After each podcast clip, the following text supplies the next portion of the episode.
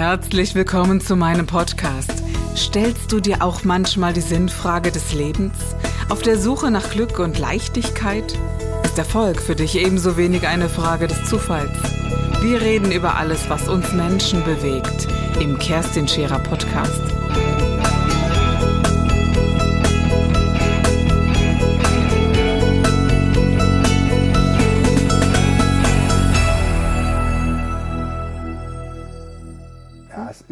Also es ist nach wie vor derb. Auch also, hart gesotten, was so Dinge betrifft. Wenn man viel gesehen hat, da hast du schon recht, da stumpft man ab. Aber manchmal denke ich auch, wow, äh, und dann geht mir das nicht am Kopf. Äh, dann, dann ekel ich mich manchmal tagelang noch, weil ich dieses Bild dann, weißt du, man abends dann schlafen geht, das Licht wird dunkel, und denkst, ach du lieber Gott. Und dann kann das schon, da habe ich echt manchmal Schwierigkeiten mit. Du nicht? Ja, also klar, wenn du jetzt einen ganzen Tag in der Leichenwohnung bist, ist ja auch nochmal immer die Frage der Dauer der Zeit. Da ja. hast du auch recht, ja. Das, ähm, das, ist ein wesentlicher Faktor. Und wenn du dann nach, äh, ins Auto steigst allein, bist, bist bei dem Einsatzort äh, auf dem Heimweg und du stinkst ja komplett. Genau. Also selbst der Schutzanzug schützt dich nicht vor der, vor der mhm. Aufnahme in die Textilien. Und da kannst du duschen, bis du schwarz wirst, das stinkt immer noch. Ne? Genau, also ich stimme dir da zu. Sorry, aber das, das ist noch so ein Thema für sich, ja. Und wenn du jetzt so, wenn ich so, ne? ja, rückwirkend ähm, Gibt schon, ne? So das ist schon noch teilweise. Stellen sich mir manchmal wirklich vor Ekel, manchmal im, ja. in Erinnerung die Haare, sage ich ja. einfach mal so.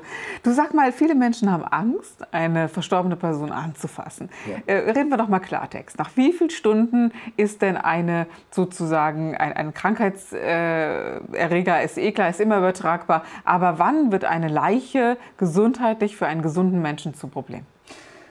Das kommt natürlich deutlich auf den Verwesungsprozess an. Und der ist bestimmt durch UV-Einstrahlung, klimatische Bedingungen, Hitze ist ein Riesenthema.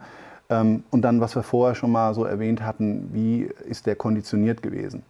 Aber wenn man da vielleicht eine Antwort drauf geben darf, dann ist es so die 72 Stunden bis 96 Stunden, so nach drei bis vier Tagen wird es tricky. Da läuft so viel Flüssigkeit aus und dann hast du den, die, die Darmkeime, die E. coli-Bakterien etc., die dann da eine Rolle spielen und die durch die Verdunstung eben auch an die Raumluft abgegeben werden können. Und da streiten sich viele Experten drüber. Ähm, wir hatten schon ähm, auch fachliche Meinungen dazu, dass das jetzt nicht so extrem ist. Ich kann nur sagen, ich sehe das anders, mhm. weil man sollte sich niemals in seinem Berufsbild einer unnötigen Gesundheitsgefahr aussetzen müssen. Und dementsprechend stellt sich nicht die Frage, kann oder kann nicht sein. Da müsste dann irgendwann mal jemand den Beweis antreten, unter Laborbedingungen genau sowas prüfen. Okay. Macht keiner. Und da ist meine Meinung klar und deutlich so, nach drei bis vier Tagen gibt es einen gesonderten Arbeitsschutz zu beachten, dass man sich nicht gefährdet. Nur ist es ja im Schock so, man äh, war in Urlaub, will seine Eltern besuchen oder seine Mutter besuchen und man stellt dann fest, hier ist jetzt echt was passiert. Mhm. Im Reflex möchte eine Tochter vielleicht wirklich sofort zur Hand der Mutter greifen, um auch äh, ja, einfach ohne nachzudenken, ne? einfach mhm. an die Mutter ran, die vielleicht schon seit vier Tagen verstorben ist. Ähm, naja, zugegeben, vielleicht macht man das gar nicht. Ne? Es riecht ja auch, man mhm. sieht es auch. Vielleicht macht ein Mensch das nicht, aber es gibt ja Menschen, die tun das. Was würde denn passieren? Also ich denke, der Leichnam selber ist nicht infektiös, außer er ist aus dem Krankheitsbild heraus gestorben. Das ist ja auch nochmal die Fragestellung. Ja. Das ist ja im Moment medial ein Riesenthema. Mhm. Aber ähm, ich glaube, der Leichnam selber ist nicht das Problem, sondern die Flüssigkeiten, die sich in uns befinden. Mhm. Und wenn die austreten, der, der Leichnam selber, der hat, wir haben ja alle Milliarden Bakterien und Mikroorganismen auf unsere Haut alleine. Ja, also dementsprechend.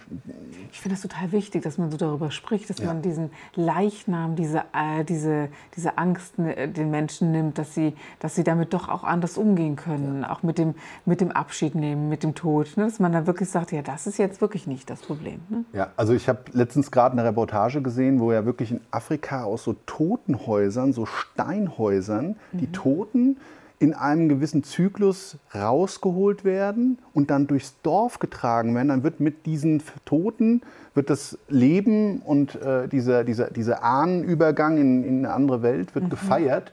Da habe ich mir gedacht, naja, also ob das jetzt nicht gesundheitsgefährdend ist, das stelle ich mal außer Frage. Ja. Also das ist bestimmt nicht ganz ohne. Ja. Aber gut.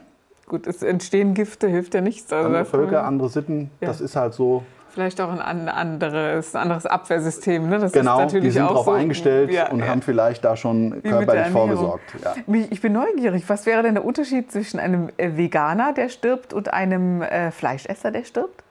Also wir haben das auch da noch nicht wissenschaftlich fundamentiert nachgewiesen, aber es ist immer wieder auffällig, dass wenn wir das Leben wegräumen, mhm. beim Veganer der Verwesungsprozess eigentlich langsamer zumindest in Form der Darmbakterien eine Rolle spielt. Mhm. Also dieser Verwesungsprozess bzw. die Leichenflüssigkeit, die dann, wir haben sie mal Leichenbrand genannt, weil sie irgendwie immer so eine schwarzlichen Umrandung auf dem Boden hinterlässt. Fachlich wäre es jetzt falsch, weil ein Leichenbrand ist eigentlich nur, wenn eine Leiche ja. brennt. Aber es ist so dieser schwarze Umriss eigentlich, der es ausmacht auf dem Boden. Und der ist bei Veganern einfach anders. Der ist, das ist, mhm. wird nicht schwarz, es ist eher so gelblich manchmal und ähm, ja, hm. ist jetzt ein bisschen freakig eigentlich darüber eine Statistik zu führen, die haben wir aber.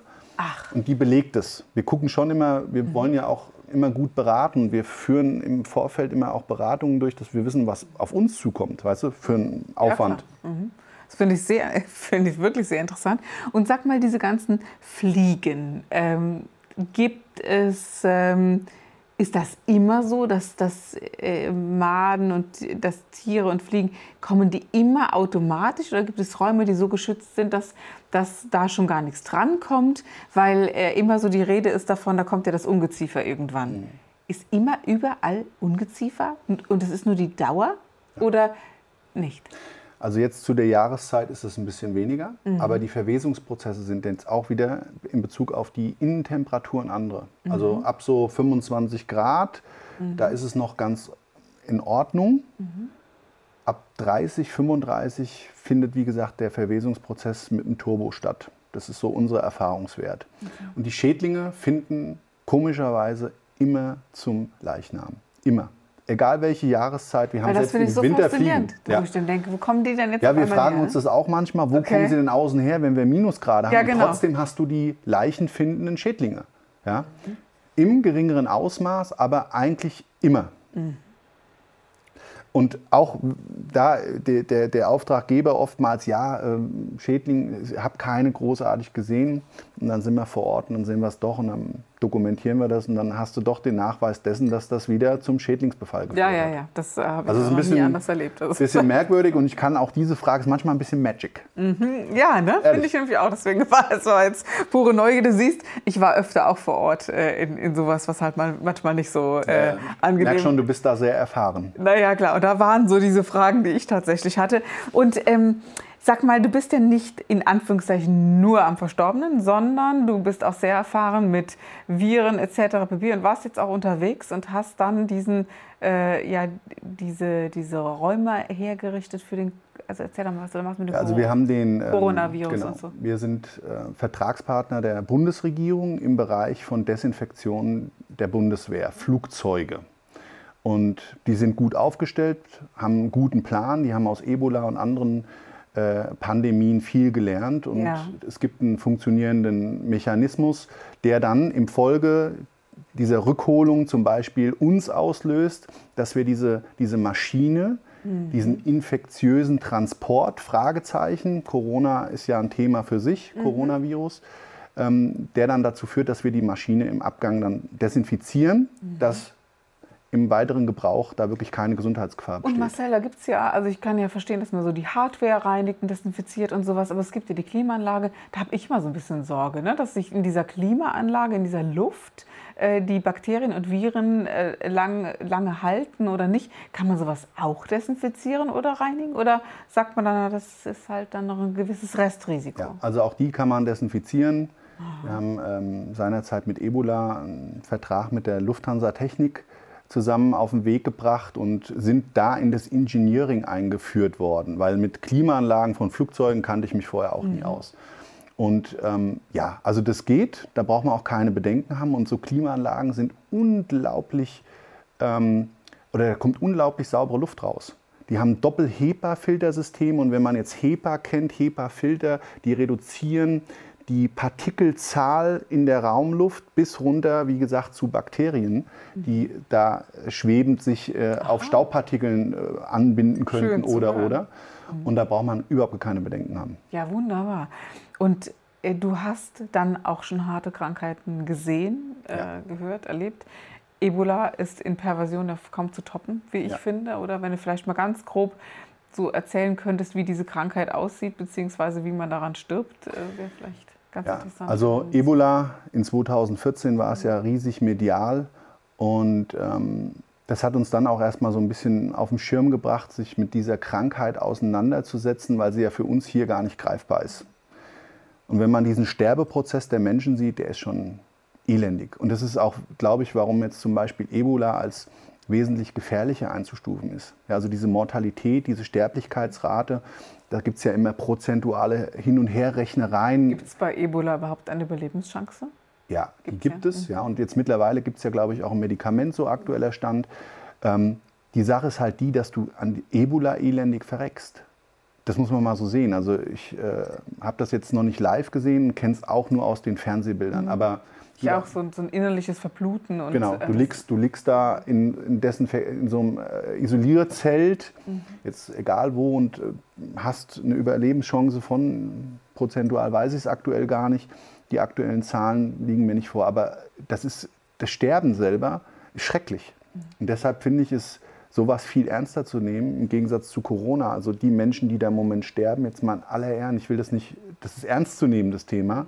Aber A, wo ist das ausgebrochen? In einer Millionenmetropole, ja, die auf engstem Raum leben. Und wenn man mal in Asien auf dem, auf dem Markt war, dann kennt man auch die Unterschiede zu hier. Marcel, was ist das, dass man einem Virus, ich meine, wie viele haben wir auf dieser Welt, ja, mhm. einem Virus so eine Aufmerksamkeit zukommen lässt? Das kann ich mir kaum erklären. Du? Ja, nee, ich kann es mir eigentlich auch nicht erklären, mhm. weil er ist leicht zu desinfizieren. Die Sterblichkeitsrate der Menschen, die sterben, das sind alles Vorerkrankungen, größtenteils mhm. alles Vorerkrankungen. Das heißt, die haben ja irgendwelche Lungenkrankheiten, chronische Bronchitis, Asthma etc. Oder es sind ältere Menschen, Kinder in Anführungszeichen, deren Immunsystem entweder geschwächt oder noch nicht ausgeprägt genug ist. Und ähm, es ist positiv in dem Sinne zu sehen. Und ich finde, da, daran sollte man sich festhalten, dass man sieht, wie das alles funktioniert.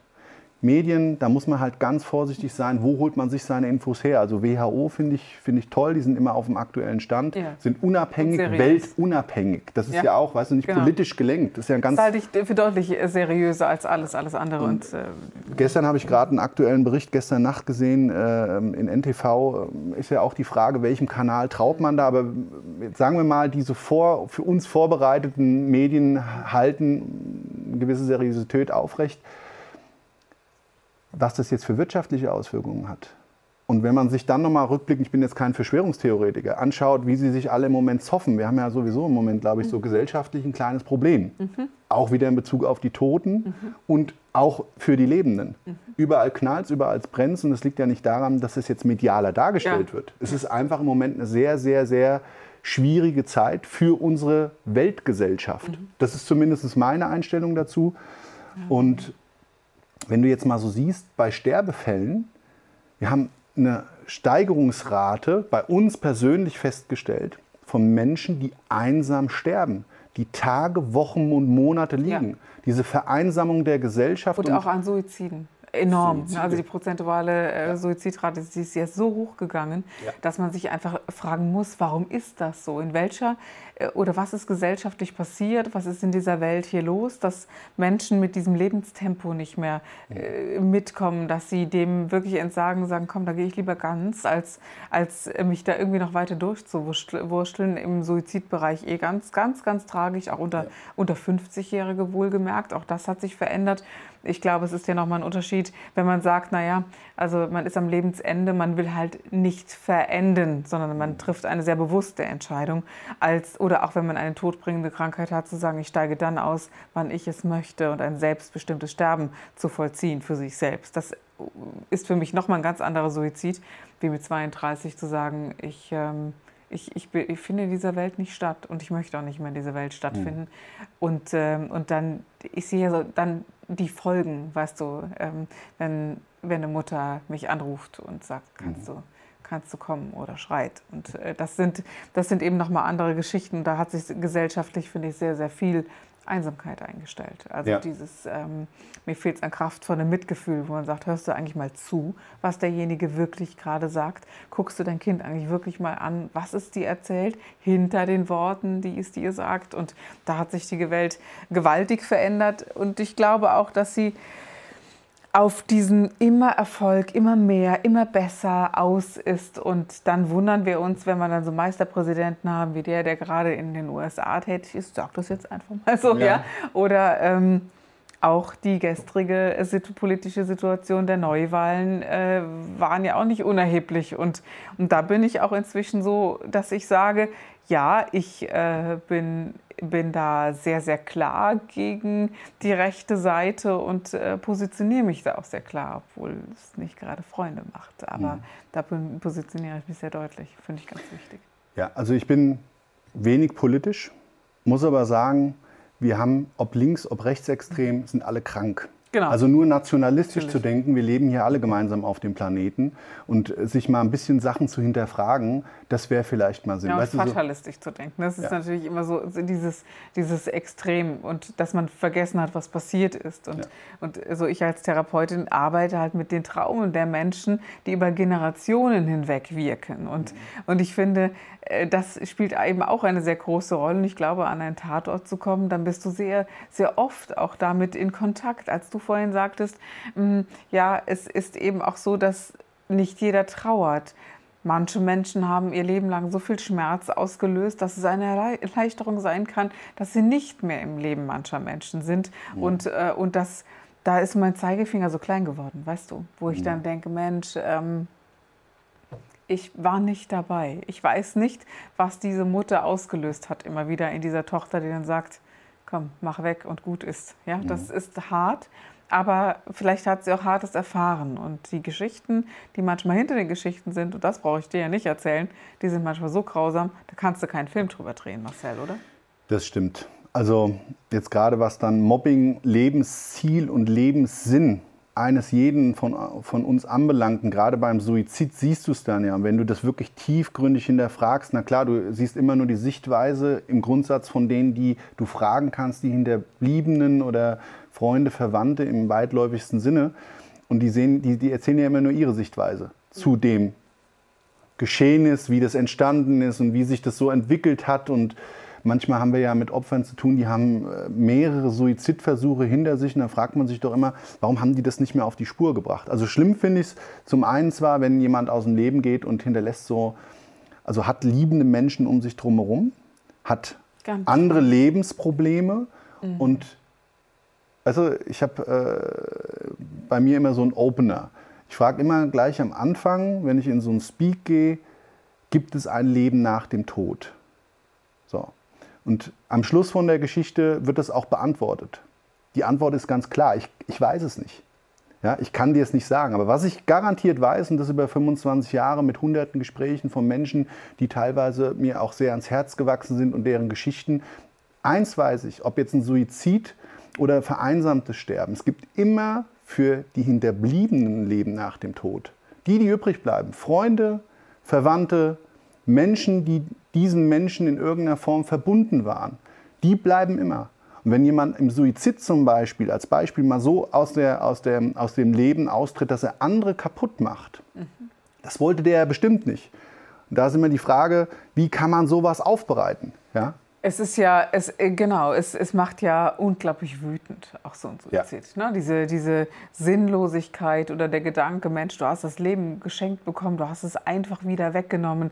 Ich, Mutter, habe dir das geschenkt und also nur als Beispiel und du bist einfach weg und ich bin jetzt schuld, weil der, der, äh, also das sind so Empfindungen, die Menschen halt auch haben. Also das kennst du ja dann auch nur zu gut. Dieses, was habe ich falsch gemacht? Warum, warum bei uns? Warum, warum ausgerechnet er? Also ich habe in meinem engsten Freundeskreis äh, jemanden mit Suizid verloren und man, klar habe ich mich gefragt, warst du eine miese Freundin? Und, äh, und das, war, das war unglaublich grausam, auch für mich bis heute, dass ich denke, ja, hätten wir vielleicht doch besser noch mal hingucken können. Da sagen viele zu mir, wieso denn ausgerechnet du? Ne? Warum machst ausgerechnet du dir so viele Gedanken? Und das war seine Entscheidung und ich habe den losgelassen und ich sage, ja, losgelassen habe ich auch. Aber nein, es brennt mir immer wieder das Herz, wenn ich daran denke, mhm. an dieses, man hätte einen Wandel vollziehen können, weil andere nach Depressionen irgendwann wird es besser, aber ein Depressiver glaubt halt nicht, dass es noch mal besser werden kann.